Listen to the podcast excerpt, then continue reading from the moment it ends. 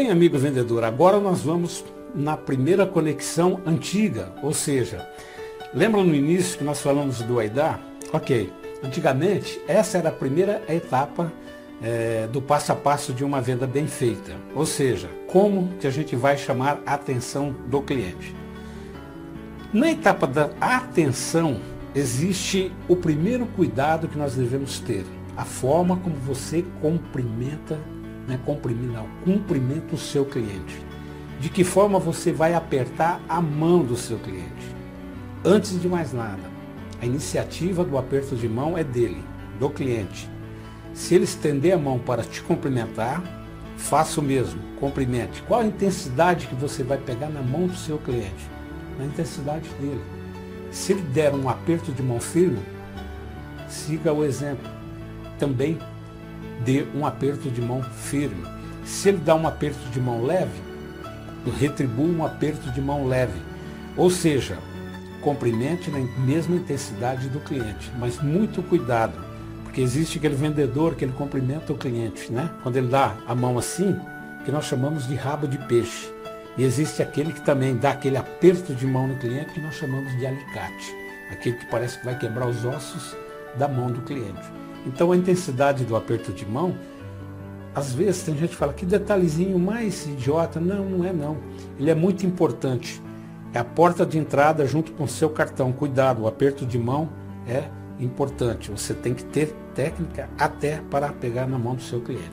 Bom, sendo convidado para entrar e depois do cumprimento, cuidado na forma como você vai se sentar na frente de um cliente. Mão no queixo, segurando o queixo não é adequado. As duas mãos em cima da mesa do, do comprador também não é adequado. Evite isso.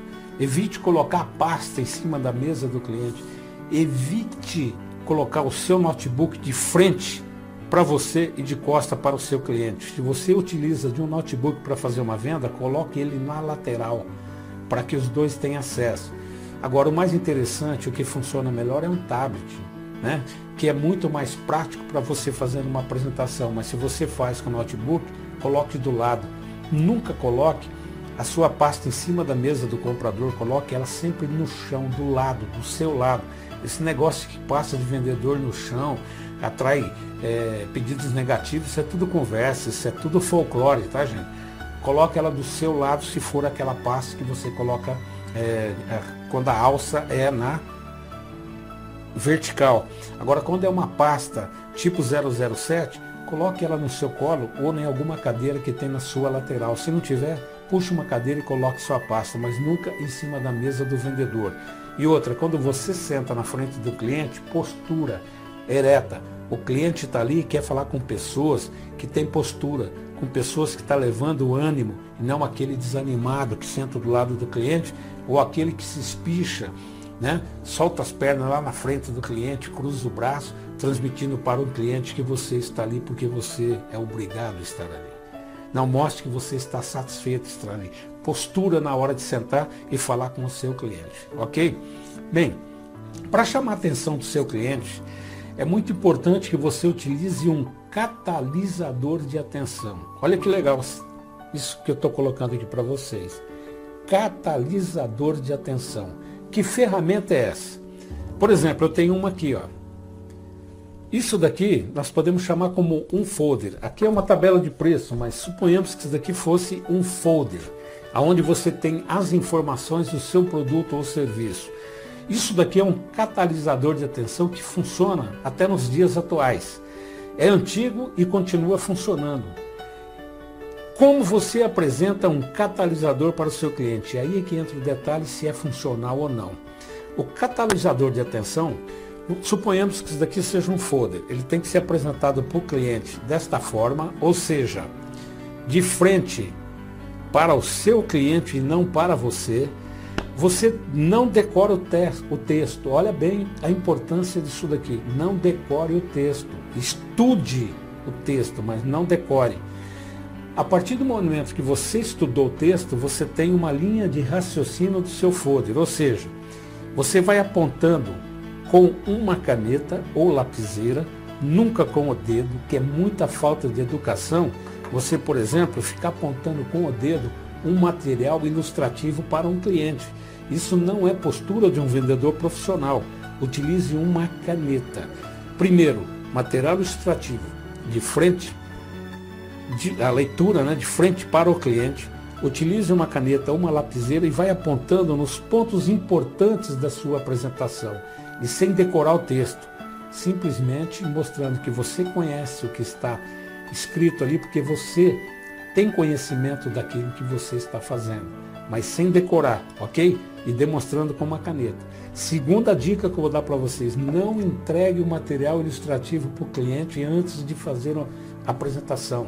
Apresente todo o material primeiro, virando as folhas e sempre apontando com uma caneta. No final da apresentação, peça ao cliente se ele ainda tem alguma dúvida e se você foi claro na sua explanação. Se ele dizer que está tudo ok e é um material que você tem de sobra para deixar aos, aos clientes, só entregue para ele após a sua demonstração. Feita a demonstração, você entregue o produto para ele. Por quê? É uma forma de você manter a atenção dele naquilo que você está expondo. Isso, esta é uma das melhores ferramentas que você tem para catalisar a atenção do seu cliente. Outra coisa que funciona muito é você ter uma amostra grátis.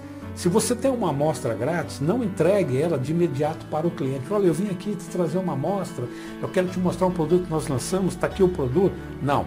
Faça uma demonstração primeiro do produto, depois que você demonstrou o produto, deixa o produto contigo ainda, não entrega para ele agora, entrega para ele na saída, ou seja, mantém ele sintonizado com atenção naquilo que você tem para oferecer para ele, ou seja, para você ofertar a ele. É uma forma de catalisar a atenção do cliente? É, e funciona muito bem, desde que você utilize a amostra de forma adequada, ou seja, não entregue para ele de imediato. Se você levar uma amostra embrulhada, melhor ainda, porque ele vai ficar curioso naquilo que você tem ali e ele vai ficar com a atenção totalmente voltada naquilo que você quer passar para ele. Outro catalisador muito importante é você observar o ambiente na sala do seu comprador. Por exemplo, se ele tem um quadro de um cavalo dentro da sala, é um cliente que gosta de cavalo. Que tal? Antes de entrar no assunto de venda, falar um pouquinho de cavalo. Se você tem um cliente em cima da mesa dele tem aqui um porta-retrato com a figura de uma, uma criança, por exemplo, e ele tem uma certa idade. Poderá ser um filho mais novo ou poderá ser uma neta. E eu que sou avô, eu sei o quanto significa uma neta. Por que não falar um pouquinho de criança antes de falar de vendas? Com isso, você atrai a atenção do seu cliente. Se ele tiver um violão no canto da sala, fale um pouquinho com ele de música. Ele gosta de música, o violão está lá no canto dele, ele está demonstrando isso para você.